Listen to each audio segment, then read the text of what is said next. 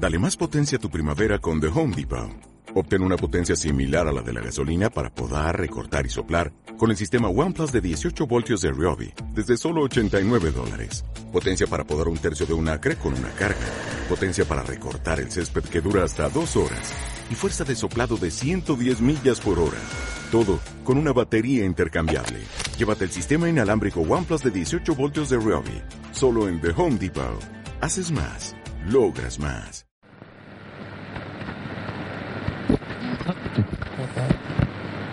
Esto es Conexión Blazers. DeRoy, open three, got it! One point game!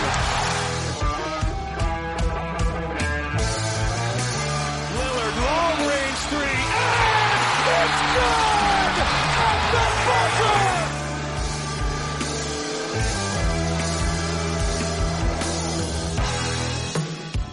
Bienvenidos al episodio 51 de Conexión Blazers. Soy Héctor Álvarez y para empezar la semana bien, toca mirar Oregón para traerte una dosis de todo lo que necesitas saber del equipo y en menos de una hora. Un rato que se te hará corto. Semana con pocas novedades y por ello el episodio de hoy se centrará en el futuro, es decir, en el draft y en la camada de rookies que entrarán el año que viene en la liga. Para ello me acompañará una persona, un experto en baloncesto universitario, pero antes de entrar en materia, sí que hay un tema de actualidad que quiero tocar y no es otro que el tema de el MIP, uno de los premios de la temporada que se ha otorgado recientemente. Como sabéis, Anthony Simons era un jugador que pese a no estar como candidato principal eh, de la conversación del MIP, pues había tenido un, un tramo de la temporada muy bueno en que explotó y que se pudo pensar que incluso puede llegar a ganarlo, eh, pero claro, al final su, su lesión y el, y el perderse tantos partidos le apartaron de la carrera si es que llegó a estar alguna vez. Anferni quedó octavo en las votaciones con 13 puntos de un premio que al final ha ganado ya Morant eh, y ha dejado bastantes eh, disparidad de, opiniones, ¿no? Sobre todo porque es un premio que no tiene un criterio demasiado bien establecido acerca de qué se vota, eh, si es el, el, el, incremento en el rol, si es las estadísticas, el impacto en el juego, etcétera. Al final, pese a que ya Morant ha dado un salto de calidad innegable, yo creo que ya se le podía considerar una estrella, por lo que el MIP tal vez no sea el premio en el que él debiese competir. Además que Morán, no lo olvidemos, también fue rookie del año, ¿no? Nos da un poquito una pista de la calidad del jugador. El propio ya le regaló el premio a Desmond Bain, a su compañero, que fue quinto en la votación. Y bueno, pues eh, pese a que, como decía, era improbable que Anthony Simons ganase este premio, si mantiene la progresión y lo que hemos visto de él en el tramo de enero y febrero de este año, yo creo que Anferny es un gran candidato al año que viene y por qué no, esperemos que, que pueda ganarlo y que lleve este galardón de nueva de la franquicia tras Sisi McCollum, que fue el último en hacerlo.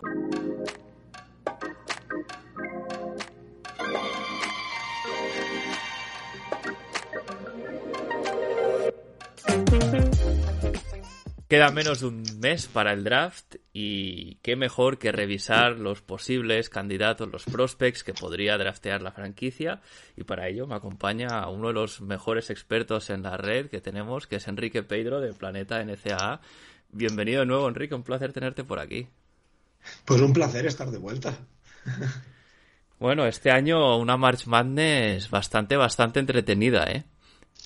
Sí, fue en principio una competición muy abierta, no había un claro favorito y así fue. Al final, triunfo de Kansas, pero bueno, sobre todo eso, partidos entretenidos, partidos disputados y para la gente que, que somos habituales, pues ya estamos enganchados y para la gente que es de Madness y tal, yo creo que ha sido un campeonato bonito e interesante donde siempre se pueden sacar cositas y seguir enganchados a ese baloncesto universitario. Sí, sí, muchos upsets, ¿eh? Este año yo me quedé con ganas, por ejemplo, de ver más jugar a Jabari Smith, pero muy, muy pronto ya la competición se, se quedó en el camino y otras, eh, St. Peters, ¿no? Ha sido la gran historia de este año. La verdad es que sí, sí. Sí, todos los años hay alguna historia de estas bonitas, de cenicientas que llegan más lejos, también de favoritos que caen pronto. Y eso es, bueno, parte del encanto de la competición, porque yo a nivel de baloncesto bueno, quitando aquí, evidentemente no es comparable, la Copa del Rey que se juega en España, que tiene una estructura similar y tal, eh, yo creo que no hay competición tan dinámica y tan atractiva como eso por el propio formato, porque un partido malo y te vas para casa.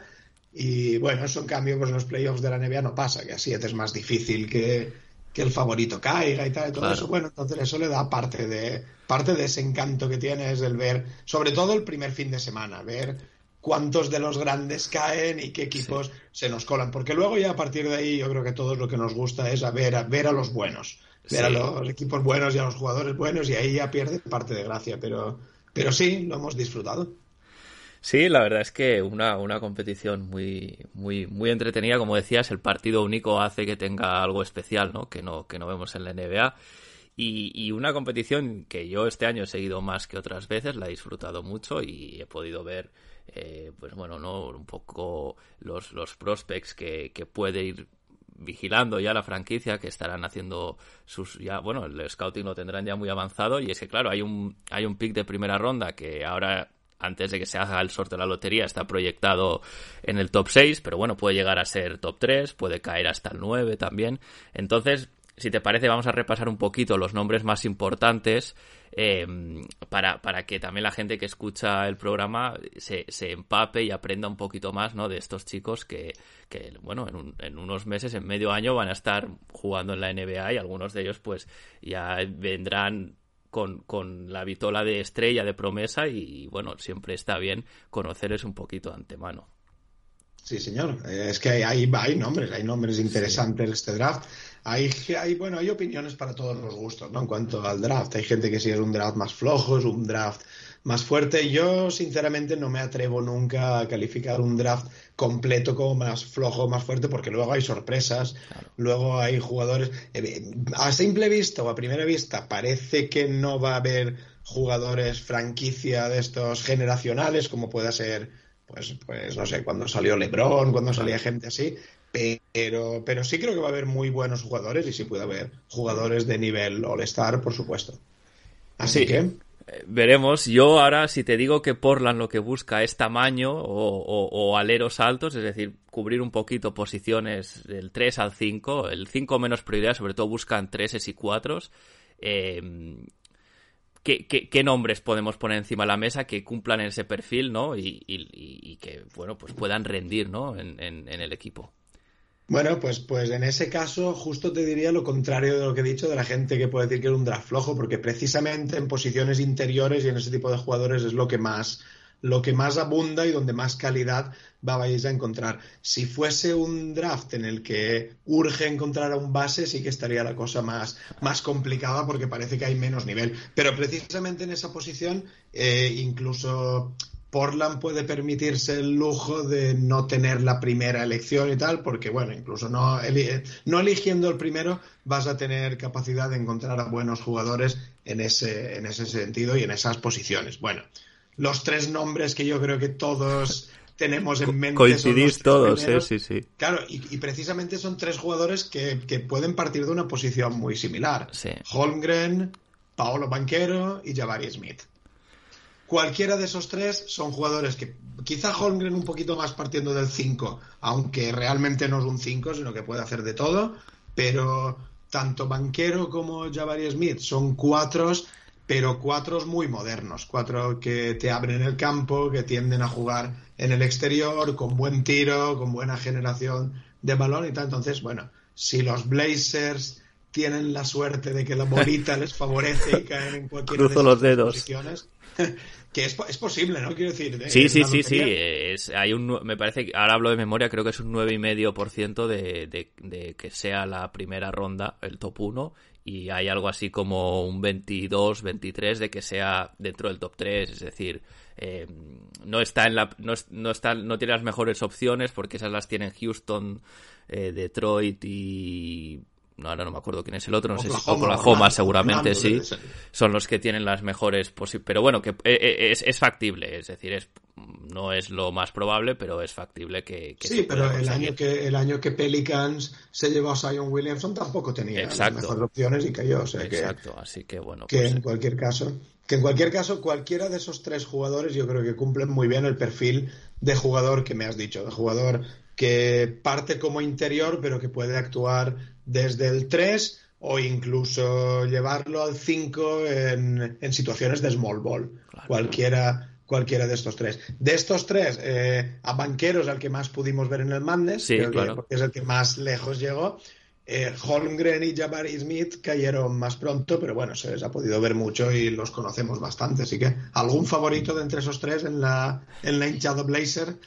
Bueno, está muy dividido, ¿eh? realmente. Yo creo que sí, sí, sí. En principio, Holmgren es tal vez, por lo que yo voy viendo, el, el, el, como un unicornio, ¿no? Casi, porque claro, un siete pies eh, con ese manejo de balón que tira de fuera, que, que además, pese a ser muy, muy delgado, yo aguanta bien, a ver, contra pivots universitarios, o sea, habría que verlo en la NBA, ¿no? Pero aguanta bien el contacto. Em, ¿tú, ¿Tú cómo crees que, o sea, qué crees que puede aportar Chet y, y si tal vez por su físico no sea el que está más listo para empezar a contribuir desde el día uno, ¿no? Bueno, yo mi, mi favorito es Holmgren, desde luego. Eh, mi favorito para el número uno, caiga donde caiga. Es decir, yo cualquier equipo que tenga el número uno, creo que apostaría por él. Eh, me parece que es el jugador que tiene, eh, quizás sea la apuesta más arriesgada de los tres, por justo por lo que has comentado, porque el tema del físico genera, genera muchas dudas. Pero es verdad que aunque es muy, muy delgadito, no es un jugador blando.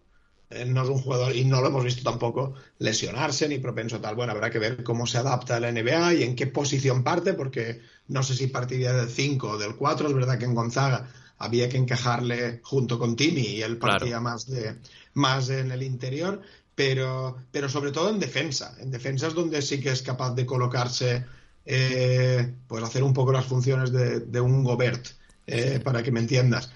Es muy alto, es muy intimidador, tiene unos brazos larguísimos, pero, pero a diferencia de Gobert, este sí que es capaz de, de saltar en el cambio, de quedarse con jugadores exteriores y quizá si le pueden desbordar por velocidad, eh, la verdad es que como tiene los brazos tan largos y unas piernas tan largas desde detrás, es capaz de llegar a taponar. Entonces, en defensa es un jugador intimidador, impresionante, es un buen reboteador. Y en ataque lo que le hemos visto hasta ahora es que es un poco de todo. A mí me recuerda al, al Pau Gasol que llegó a la NBA, ese jugador delgadito que prometía mucho, pero, con, pero ya con cosas, con recursos del Pau Gasol más maduro. O sea que eh, es verdad, pues eso, que te puede salir muy bien y yo creo que si te sale muy bien, ahí sí puede haber un jugador diferencial, pero también, bueno, pues eso, quizá por el físico sufre más y te pueda salir peor. Entonces es una apuesta más arriesgada y yo creo que es de los tres el que tiene la mayor proyección,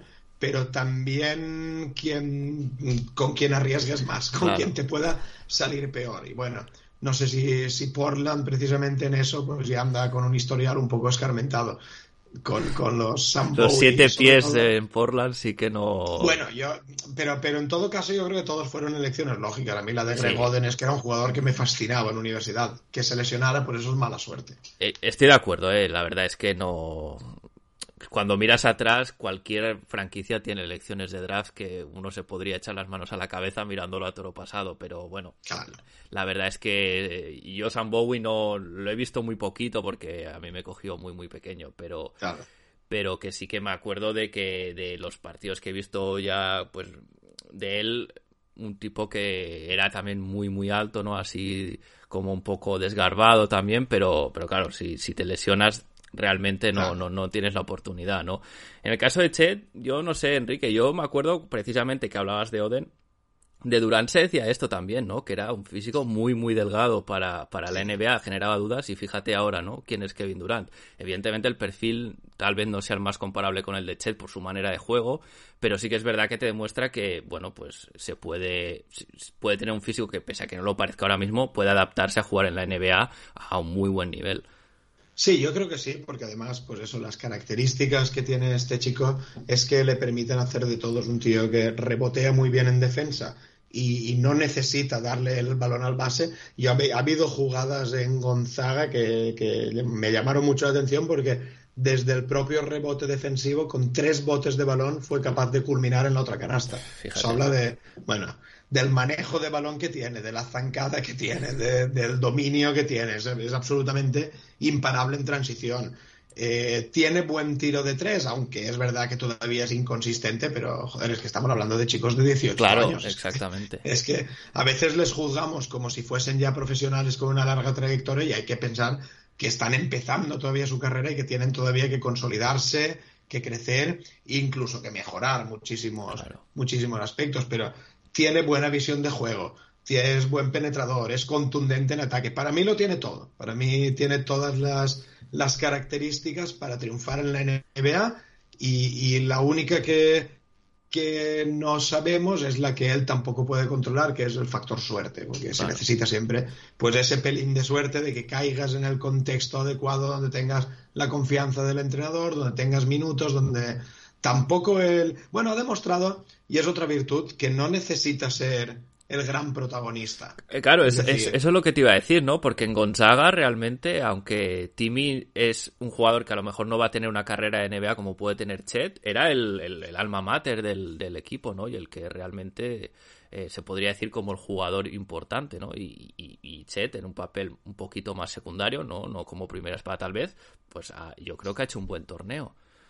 Sí, sí, yo, yo estoy convencido incluso de que no hemos llegado a ver la, la, mejor versión de Chet Holmgren precisamente por lo que dices, porque él ha sido capaz de sacrificar el lucimiento personal en aras de integrarse a un equipo donde eh, Drew Timmy era uno de los veteranos, pero también Andrew Nebhard, donde había otros nombres que, que, le quitaban cierto protagonismo, pero yo creo que él lo aceptó de buena gana. Estoy seguro de que si él hubiese sido egoísta, o, no, no que hubiese sido egoísta, que hubiese ido a parar a otro equipo donde sí que todos los balones fueran para él, sus estadísticas podrían haber sido impresionantes. Pero bueno, de cara a una formación y de cara al paso al profesionalismo, yo creo que para él habrá sido beneficioso. Y en ese sentido, el, aceptar que, Portland sigue siendo el equipo de Damian Lillard mientras nadie diga lo contrario. Y, además eso, eh, a nivel de juego, yo creo que es totalmente bueno mientras Lillard siga acaparando eh, las miradas de las defensas y siga aglutinando, también ha demostrado que es un jugador eh, generoso con los demás y que es capaz de asistir y que ambos pueden combinarse perfectamente. Eh, y al, actuar en posiciones diferentes, incluso quizá mejor que con un McCollum, que al final se solapaban un poco en el campo y se pisaban. Aquí parten uno exterior y uno interior, con lo cual puede ser una combinación maravillosa que de verdad que me gustaría mucho ver. Sí, a mí es, eh, yo creo que has dado el clavo, Enrique, porque algo que me gusta, que me genera ilusión de si nos toca un pic alto para poder elegir a, Chet o a los que, cualquiera de los tres, que ya hablaremos luego, es que no va a tener la presión de ser el, jugador franquicia desde el primer momento y caen con un creador que tiene muchísima experiencia en la liga, que es un buen líder y que lo que tú dices, no acapara mucha atención, pero también sabe distribuir, lo cual para crecer a estos chicos también les viene bien, ¿no? Eh, ya además hablabas tú del, del rol eh, no tan de, digamos, de primera espada en, en, Gonzaga. Si pasamos a Paolo Banquero, por ejemplo, eh, es algo parecido en el sentido de que Paolo sí que era un jugador muy importante en Duke, pero Duke con su sistema de que realmente eh, también reparte mucho juego, ¿no? También es una cosa parecida, ¿no? En el sentido de que puede, está acostumbrado a tener un rol, de que puede tomar importancia, pero no es, pues como era Jabari Smith en Auburn, que era mucho más el catalizador de todo, ¿no?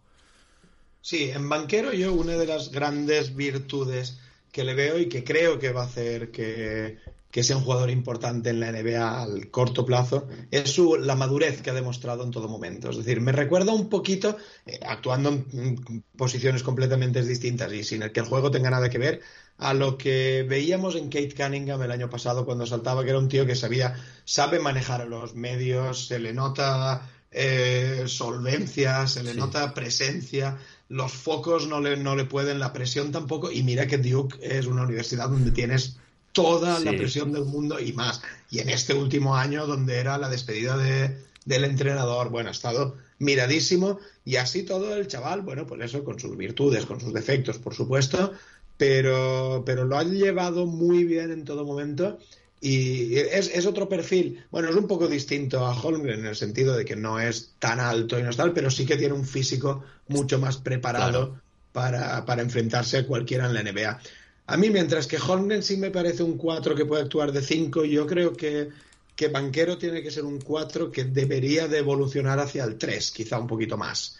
Eh, pero es un todoterreno también, es un jugador que, que, que, te abre el campo porque tiene buen tiro de tres, lo mismo, sin ser especialmente consistente todavía, pero que además, una de las cosas que más me ha gustado a mí de banquero este año es que es, ha sido muy capaz de involucrar a los compañeros en todo momento. Sí. Eh, aunque él podía haber asumido muchos más tiros y cogido más, más mm, protagonismo, eh, veías que repartía juego y tal, y bueno, y eso de cara a llevárselo a la NBA me parece, me parece una virtud muy interesante y muy, muy importante a mí. Eh, bueno, mm, ahora mismo el juego que tiene es más interior, pero yo creo que de eso, que debe de evolucionar a un Tobias Harris, aunque ahora mismo se parezca más a un Julius Randle.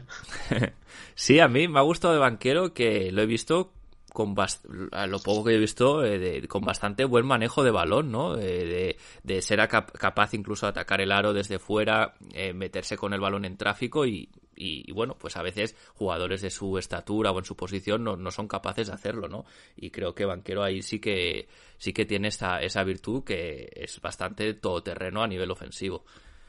Sí, tiene un buen, un buen uno contra uno, además, bastante buen manejo de balón, bastante buen. Y sobre todo, a mí me pareció que es muy inteligente en la pista. Sí, es un jugador sí, sí, que sí sabe leer bien las defensas, tomar buenas decisiones y, bueno, evidentemente, volvemos a decir que no deja de ser un chiquito de. un chico de 19 años, con lo cual, pues bueno, tiene, tiene mucho que mejorar. Pero también, también es cierto, bueno, en ambos casos pasa un poco lo mismo, ¿no? Es decir, que la el sitio de donde provienen te da ciertas garantías. Es decir, un jugador que viene de Gonzaga como es Holmgren o un jugador que viene de Duke como es Banquero, a pesar de haber estado un único año, eh, yo creo que esa formación la tienen y te da ciertas garantías de que, bueno, de que ahí no, no, va a ser, no van a ser un fiasco. Exacto.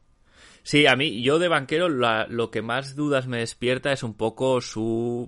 El, el, apartado defensivo, por así decirlo, ¿no? Donde yo creo que en Portland, si, si le pudiesen elegir, iba a tener una responsabilidad grande que mm. no me da la sensación por lo que yo he visto, que la pueda a lo mejor asumir o que, o que tenga un gran desempeño, ¿no? ¿Tú, ¿Tú cómo lo valorarías a nivel defensivo? No, ahora mismo, ahora mismo lo que hemos visto sin duda es su gran, su gran punto débil es la defensa, sin ser especialmente un agujero y sin ser un, un malísimo defensor, eh, sí que ves que, bueno, ahí sí que le cuesta leer ciertas ayudas, cuando ir a la ayuda y cuando no, y, y a veces para un poco por, por falta de carácter. Puede ser que le falte un poquito esa intensidad en defensa sobre todo, que, que, para un poquito por blando. Es verdad que su mayor, su mayor carencia está en defensa, pero yo creo que es un apartado que va a poder trabajar y que bueno, también tarea del entrenador pues es saber esconderle un poco, al menos en los, en los, en los primeros momentos o en las primeras temporadas iniciales hasta que termine de coger el ritmo y todo eso, pero a mí me parece que es un jugador eh, preparado para, para, saltar a la pista ya en cualquier equipo NBA y, y para aportar desde el primer minuto. Sí, además con su físico, ya lo dice Marcus Smart, ¿no? Que la, la parte más grande de, de, ser buen defensor es querer defender, ¿no? Entonces, sí. eh, Paolo, el físico lo tiene, si, si, si le, exacto, si cayese en Portland y Billups le fuese capaz de transmitir la importancia de esto, se supone que no, no debería ser tan un problema, pero bueno, al final es, es, es un poco lo que sí que se dice eh, de Paolo al respecto. Y si saltamos a Jabari Smith, que es, eh, yo creo que de los tres, el, el, el, que tal vez se adapte mejor a lo que necesita Portland por, por el tipo de jugador que es, eh, aquí tenemos también a alguien que este sí que es estrella de, de su universidad, eh, un jugador con, con, una envergadura muy grande también eh, y, que, y que puede aportar muchas cosas, ¿no? Háblanos un poco de, de Jabari, ¿qué, ¿qué es lo que a ti te parece? Sí, pues como has dicho, es otro, otro físico absolutamente privilegiado eh, que está, vamos, preparadísimo para jugar ya en la NBA porque tiene, es, un, es un gran atleta sí. eh, y también es un jugador muy completo. Yo creo que de los tres que hemos nombrado a mí me parece la apuesta más segura. Quizá a largo plazo no sé si será el jugador que tenga el techo más alto, pero al corto plazo me parece que con él no vas a fallar. Eh, este te va a dar desde el primer momento. Eh, le comparan con Jason Tatum, a mí me parece, bueno, pues arriesgado, pero sí es verdad que por la posición que ocupa ahora un Chris Bosch sí que puede, sí que puede darte muchísimas cosas. Y, tiene una cosa también a favor que, no tiene que ver con el propio juego, pero es que su padre es exjugador de la NBA y por lo que parece el chico está muy bien orientado en el sentido de decir, te vas a encontrar con esto, eh, esto es peligroso y hay que tener la cabeza bien amueblada y los pies en el suelo. Y eso, oye, quieras que no, me parece un factor muy importante. Es un jugador que sí te, es, muy versátil, eh, tiene buen tiro desde todas las distancias, incluso desde el tip, desde el triple, es un muy buen jugador. Este sí es capaz, además, de, de cambiar en los mismas, de defenderte jugadores de perímetro sin ningún problema, porque es eh, tiene buena movilidad, buen desplazamiento lateral y, como has dicho, unos brazos también larguísimos, un gran físico. Bueno, ¿qué, tiene que mejorar este chico? Pues sobre todo quizá el manejo de balón, que sobre todo con la mano izquierda la tiene de momento para no caerse, para el equilibrio y a nivel de, involucrar a los compañeros o de repartir juego, este es un poco diferente de lo que hemos dicho en Banquero. Este está de momento un poquito más limitado, pero es un 4 muy moderno buen intimidador, buen reboteador y, de lo que, como has dicho, que si le ponen a jugar mañana en cualquier equipo de la NBA no va a notar, no, no va a acusar el salto. Evidentemente todos necesitan un periodo de adaptación y tal, pero físicamente y todo, además ha tenido un muy buen año en Auburn y Auburn también es una universidad seria e importante para preparar a estos jugadores.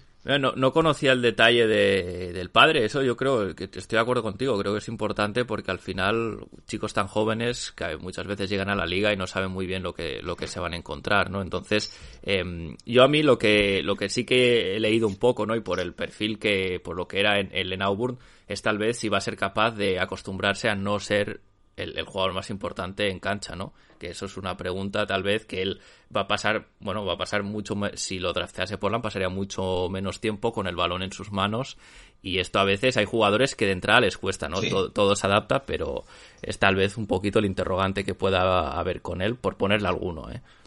Sí, no, no, eh, bueno, pues eso, siempre la adaptación van a tenerla que pasar y es cierto que que Noburn ha sido la gran estrella, ha sido el gran protagonista, pero, pero ha, sabido, ha sabido adaptarse y, no siempre ha, tenido ha sido la primera opción en ataque. Tal. a mí me parece un jugador muy inteligente y, ya te digo, yo creo que la experiencia del padre, que estuvo, bueno, como cinco o seis temporadas en la NBA dando tumbos de un equipo a otro, tal, pero sabe lo que es lo que cuesta, sabe lo difícil que es. Y es verdad que parece que, que los equipos eso lo están valorando mucho. Así que eh, yo los has nombrado en el orden en el que yo los elegiría en el draft. Para mí el número uno sería Holmgren, el dos Banquero y Smith, pero, pero seguro que si ojeáis mock drafts de los que hay por internet, los números están cambiadísimos. Hay quien pone a Jabari Smith en el número uno, hay quien pone a Banquero, o sea que cualquiera de los tres Sí. Puede caer ahí. Por eso te digo que, que, aunque la pelotita no quisiera que los Blazers tengan el número uno, cualquiera de esos tres nos valdrían y, serían tres jugadores, para mí, tres aciertos. Sí, hay, consenso en los mock drafts de que los tres top tres van a ser ellos, o casi todos eh, son ellos. Eh, eso está bien, ¿no? Porque al final no, no, no, no dependes tanto de decir, si ah. es que necesito el dos sí o sí, porque si no, me lo quitan, ¿no? Eh, claro. el siguiente que viene ya en, la mayoría de los mock drafts, que es Jaden Ivy, este es un jugador que, pese a que pues bastante interesante, no, no va a ser un jugador que drafte Portland porque por, por su posición ya no, no, iba a tener hueco ¿no? ni, ni oportunidad de desarrollarse, eh, que es Jaden Ivy. Entonces, si te parece, saltamos a, los siguientes que vienen por detrás, que, que, algunos sí que vuelven a ser posiciones eh, que ya pues son interesantes. ¿no? Y yo hay un nombre que me suscita mucha curiosidad, que es el de Shadon Sharp, porque no ha jugado, pero hay mucha gente habla como que puede ser realmente el que tenga el techo más alto de todos los que se presenten al draft. Entonces, ¿tú qué sabes de, Sharp teniendo en cuenta eso? Es que no lo hemos visto jugar.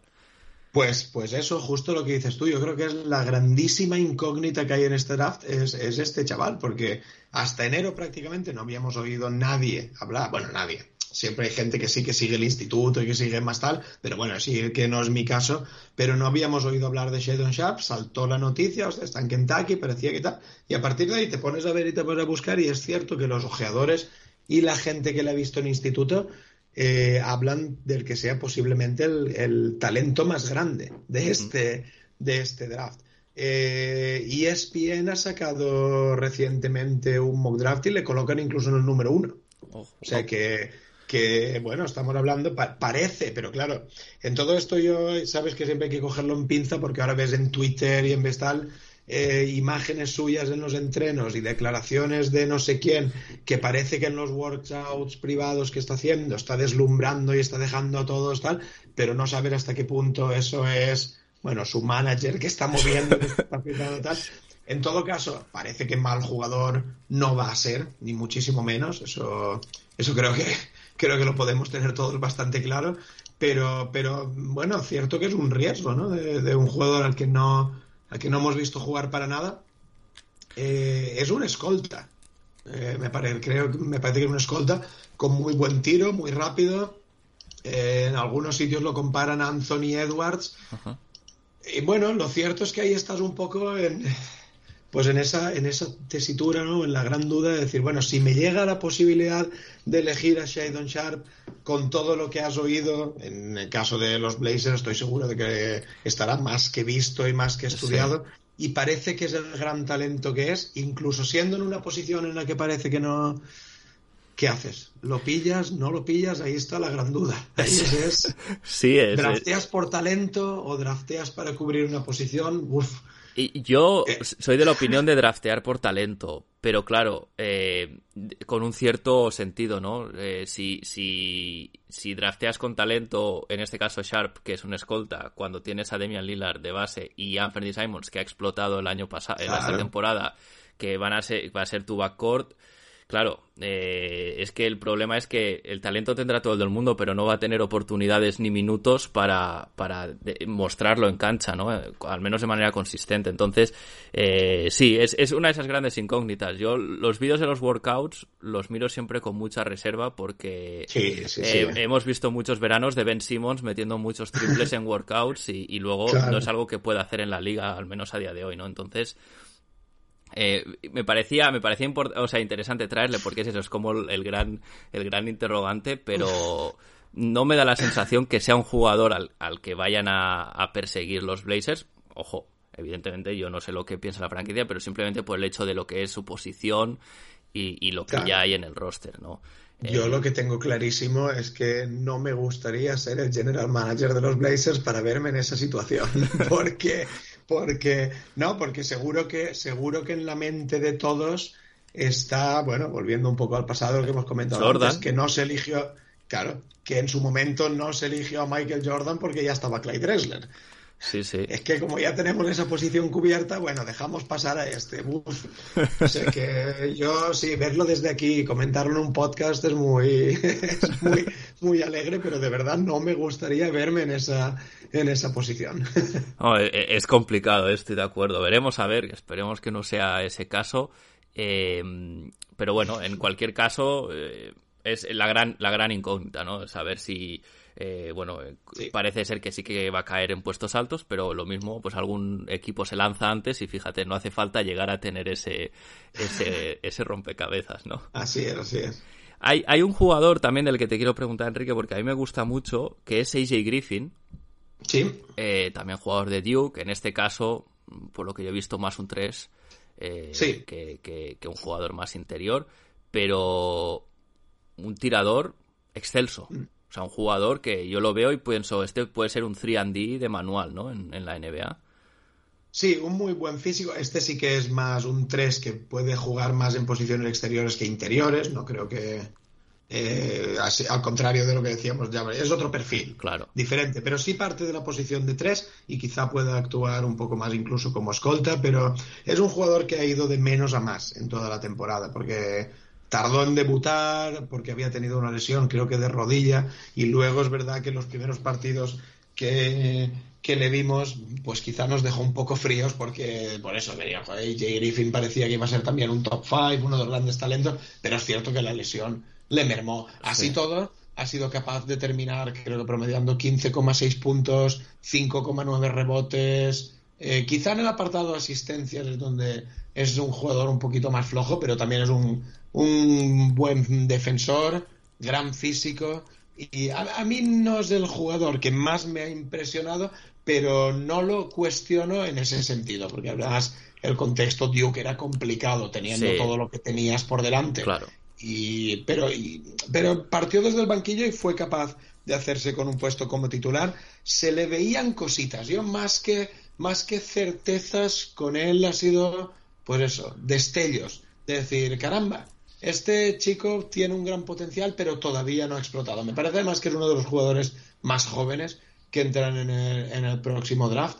Y, y, quizá en el caso de AJ Griffin lo que no espero yo es que pueda tener un impacto tan inmediato como, como los otros casos que hemos nombrado antes, de los Jabari Smith o Palo Banquero. Quizás sea una inversión más, no quiero decir a largo plazo, pero más a, medio plazo. Así como no, no, tan, no tan largo como un Nasir Little, que era un jugador que me, que me gustaba, pero creo que se fue demasiado pronto a la NBA. Eh, AJ Griffin igual le hubiera venido bien estar un añito más en, en NCA y es posible que sea de esos jugadores que, veamos más a caballo en la G League y, y la NBA en caso de draftearle que, que, de que tenga un impacto inmediato, pero no tengo ninguna duda de que futuro, de que futuro sí que lo tiene.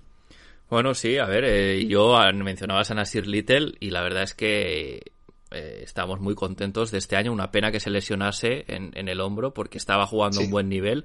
También tuvo muy mala suerte el pobre porque llegó a la NBA eh, con el contexto de Terry Stotts, que no era muy amigo de los novatos. Cogió el COVID además y le costó muchísimo recuperarse. Pero sí que es verdad que se decía que, que precisamente cayó bastante porque Portland lo seleccionó con una primera ronda bastante tardía. Por eso, ¿no? Porque estaba muy, muy verde y, bueno, pues eh, en el caso de AJ Griffin no parece que, vaya a caer tanto. Tú lo tienes en el top 7, ¿no? En tu, en tu mock draft. Sí, sí, sí. Pero en cualquier caso, si se draftea, ¿no? Eh, entiendo que hay que tener paciencia con él porque no va a ser un contribuidor inmediato a su nivel universitario, ¿no? Va, a tener que pasar y, tener más minutos. Eh, digamos, generar más experiencias para poder llegar a, contribuir a, su, a su máximo nivel, ¿no?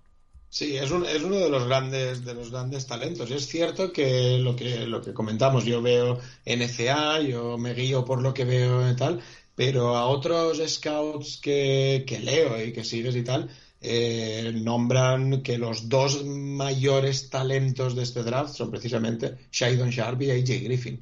Los dos mayores talentos puros y jugadores quizá con mayor potencial. Entonces, pues bueno, cuando, cuando eso suena y cuando eso se dice, bueno, pues hay que fiarse pues también pues de esa gente que les lleva siguiendo desde la época de instituto, que han ido viendo cómo se desarrollan y posiblemente que les conozcan incluso de una manera más cercana y no solamente por lo que han visto. Yo me guío por eso lo que he visto este año y este año ya te digo que en el caso de AJ Griffin me parece un pelín engañoso en ese sentido, en el contexto de Duke y en el contexto de que él parte de una lesión y tarda en recuperarse cuando entra ya es en plena vorágine de la liga y con poquito tiempo, pero y que así todo ha habido partidos de veintipico puntos y partidos realmente buenos de J. Griffin.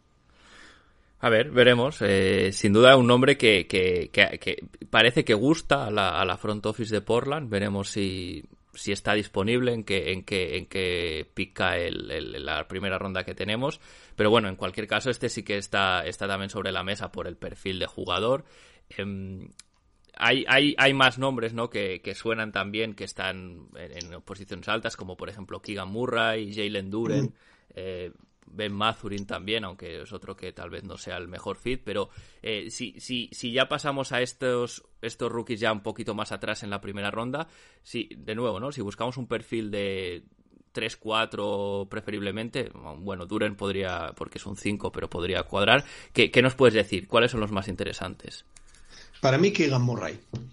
Yo creo que es un jugador que puede sorprender muchísimo. Ha hecho una temporada bestial en Iowa. Eh, creo que ha sido el máximo anotador de la NCA y es un jugador, pues eso, que tiene talento, que tiene puntos, que, bueno, falta ver en ese caso sí, porque en Iowa era él el, el primera espada y el gran protagonista y acaparaba muchos tiros, ver cómo es capaz de adaptarse.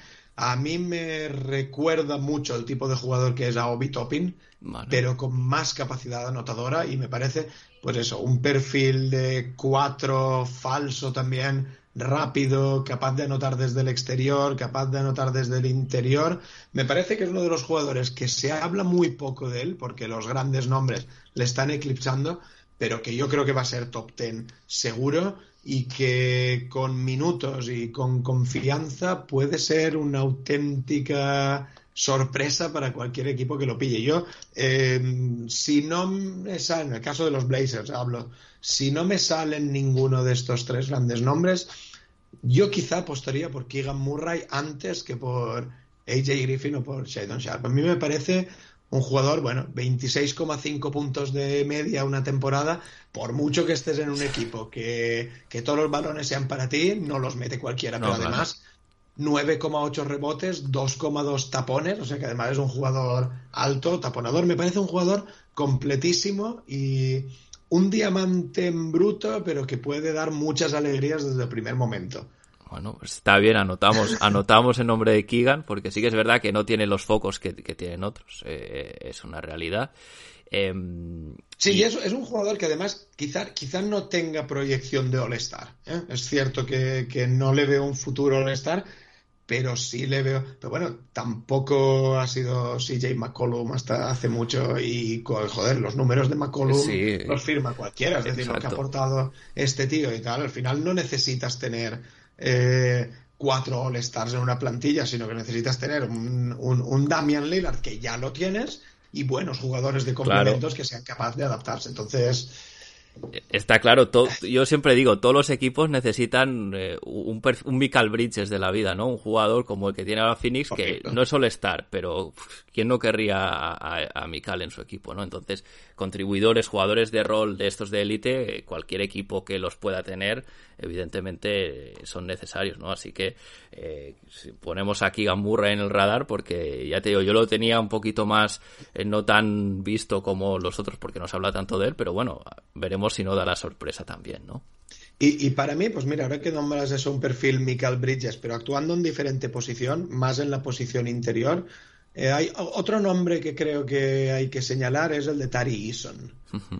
Quizá caiga más bajo, es verdad que uf, eh, depende de, de en qué posición elijas, es decir, con un pick 5, con un pick 6, quizá elegir a Tari Eason es un suicidio, ¿no? Pero si te vas un poquito más abajo y Portland acaba eligiendo en el número 10, por ejemplo, una cosa así, me parece que es, de, es, es ese tipo de jugador.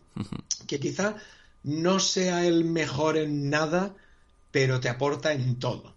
Eh, bueno, las estadísticas de Tari son, son este año 25 puntos por partido, 9,7 rebotes, una asistencia y media, un tapón, 6 y 2,9 robos. No es decir, es que ¿no? en todas las facetas aporta. Esta- el- en puntos especialmente me parecen un poco hinchadas. No tengo la sensación de que sea un jugador tan anotador, pero sí que es además me parece un perfil de jugador que si el partido va bien y no se necesita que aparezca Tari Eason, no aparece. Pasa desapercibido, no tiene- pero en el momento en que, oye, que el ataque se atasca y no hay nadie tal, pues ese es el momento en el que Tari Eason te mete un triple. Un poco lo que hace Michael Bridges. Sí. Que estamos tal y se necesita una buena defensa, pues ahí está Michael Bridges. En este caso puede estar Tari Eason para, para hacer eso. Me parece un jugador interesantísimo, pero, pero con esa condición, con la condición de no gastar un pick excesivamente alto, porque ya sabemos luego la presión que supone y tal, aunque bueno, luego tenemos casos como el de Cam Johnson en Phoenix, que se eligió un pick muy, muy alto, sorprendió, y bueno, yo creo que ahora ya no se critica tanto. No, esa- claro. Esa elección, o sea que, Sí, que me eh, parece... es más de como tú que- dices, ¿no? Lo que le puede suponer al, al rookie, ¿no? El, el- los focos, pero sí, evidentemente al final la franquicia tiene un plan en mente, ¿no? Y eligen el- al jugador que entienden que cuadra mejor con lo que quieren y el valor que tiene dentro del draft, ¿no? Entonces, bueno, pues como tú dices, eh, si el pick cae pues al 9, al 10, pues Tarison, un nombre, un nombre a seguir, sin duda. Sí, porque yo creo que será lottery pick y que estará en ese rango. No creo que lo vayan a elegir antes, entonces en ese sentido, bueno, pues se puede, se puede elegir ese tipo de jugador. Sí, hace nada, hace un par de semanas parecía que Portland podría tener otra ronda porque los Pelicans, si no clasificaban para playoff por el acuerdo el traspaso de McCollum, tenían que enviar una, una primera ronda de lotería de este año camino de Oregón y había muchas voces que decían, esta ronda se tiene que usar para tradear por Jeremy Grant, pero había muchas otras que decían, no, no, con esta ronda lo ideal sería draftear a Jalen Duren. Entonces, Jalen Duren, eh, ¿no? ¿Qué, nos puedes decir él? es más un pivot, ¿no? Que, un jugador, por lo que yo he visto, no sé si, eh, si me equivoco, pero... Sí, sí, sí. Eh, ¿qué, nos puedes decir de él? No, ahora mismo es un pivot, pivot absolutamente interior de no sacarle de la zona prácticamente para nada. Eh, las mete todas para abajo. Eso sí, es un jugador muy contundente, muy, muy contundente, con un físico súper potente. Eh, bueno, quizás sea un, para, para quien no le conozca y pueda hacerse una comparación, pues un Dwight Howard eh, actual, un jugador eso, muy fuerte, buen intimidador, buen reboteador, pero muy limitado en ataque y sobre todo muy limitado con el balón en las manos con muy poquitos recursos. Eh, pero bueno, sí que hay que decir que es un jugador que es, es más joven incluso de lo que, de lo que es habitual, porque en teoría eh, tendría que haber entrado este año en universidad, pero pudo recalificarse, avanzó un año el paso a universidad, con lo cual, bueno, estamos hablando de un chico de 18 años todavía. Eh, repito, con un físico brutal. A mí no es un jugador que me guste demasiado, mm, eso, me gusta a nivel universitario, ahí sí que domina, pero me parece que para la actual NBA queda un poquito, un poquito limitado si no evoluciona. Bueno, si, o si le encuentran un rol parecido, pues no sé, a un Capela, una cosa así, puede encajar bien porque, porque es un buen bloqueador, es un jugador que sí que luego de pick and roll sí, de pick and pop absolutamente nada, porque ya te digo, si le alejas dos palmos del aro, es incapaz de, de momento de meterla. Entonces, bueno, si es en un segundo pick y más allá, bueno, pues es una apuesta que, que ya no corres demasiado riesgo y se puede y se puede intentar. Evidentemente con el pick primero no le, no le cogería, cogería otras, otras cosas que fuesen un poquito más, más seguras. Sí, no, ahora es una pena porque ese segundo pick ya no, ya no está, ¿no? Pero era, sí que se, hablaba bastante de él y a mí me producía pues curiosidad también por, porque yo, por lo que pude ver en, en, en, en el torneo, me pareció un poco eso, ¿no? Que no era tal vez el perfil que, más necesitase a Portland, teniendo ya a Yusuf Nurkic que parece que va a renovar, pero bueno, en cualquier caso, eh, siempre mejor saber de, la mano del experto. No, eh, es, es, músculo, es un jugador que te va a aportar sobre todo mucho músculo, mucha fortaleza, rebote, evidentemente, intimidación, o sea que que no, no, pero tiene ahora mismo es que tiene todavía 18 años, mientras que estábamos hablando de, de otros jugadores, pues como Tarison, que ya tiene los 20 años cumplidos, casi 21, o Keegan Murray, que ya tiene los 21 años cumplidos, que sí que la madurez en ese sentido se nota, pues en este caso es uno de los jugadores más jóvenes que hay con, 20, con 18 años acabados de cumplir. Entonces ahí sí que hay que tener cierta paciencia y cierta espera con él. Bueno, eh, veremos. No sé si antes de que le pase el scouting report a la front office de Portland, este que, hemos hecho aquí contigo hoy, no sé si hay algún nombre más que, creas que puede ser interesante, así como, como potencial pick de, de, primera ronda que se pueda elegir.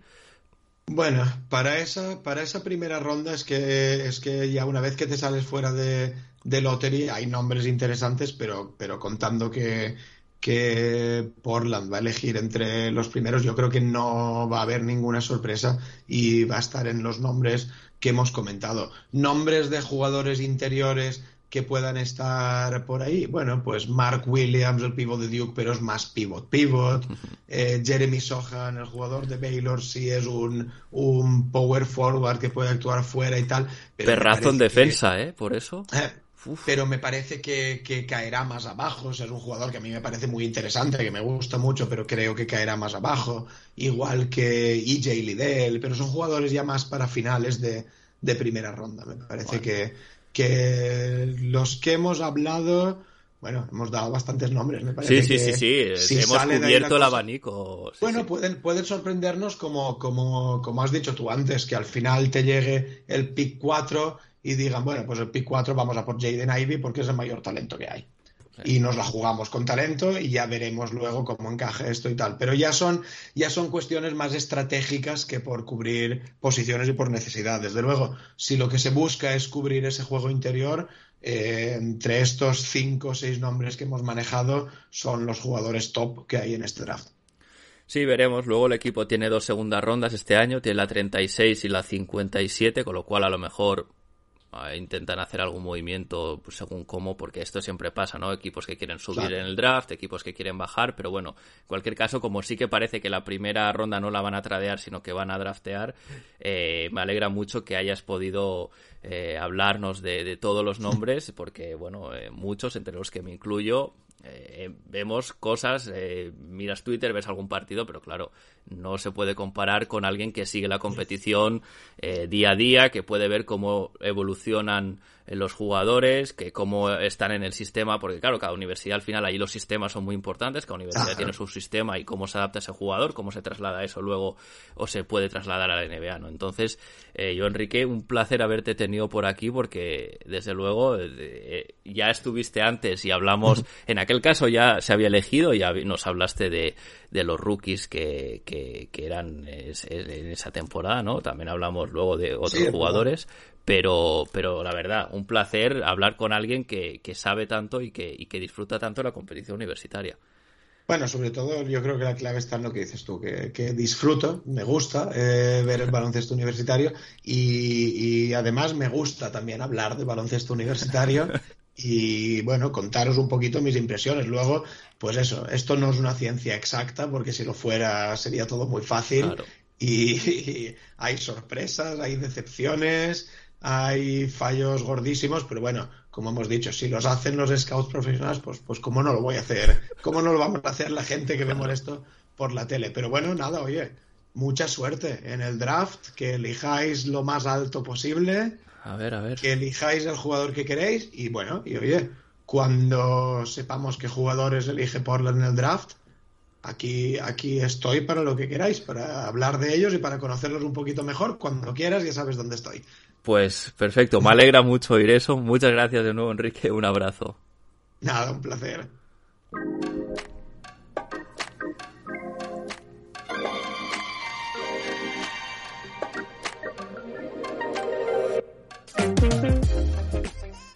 Y tras esta charla con Enrique, que espero que os haya sido muy, muy instructiva y que os haya ayudado a entender mejor los, los grandes nombres que suenan de cara a este draft, quiénes son, ¿no? Que, pueden aportar al equipo. Con esto ya cierro el episodio por hoy.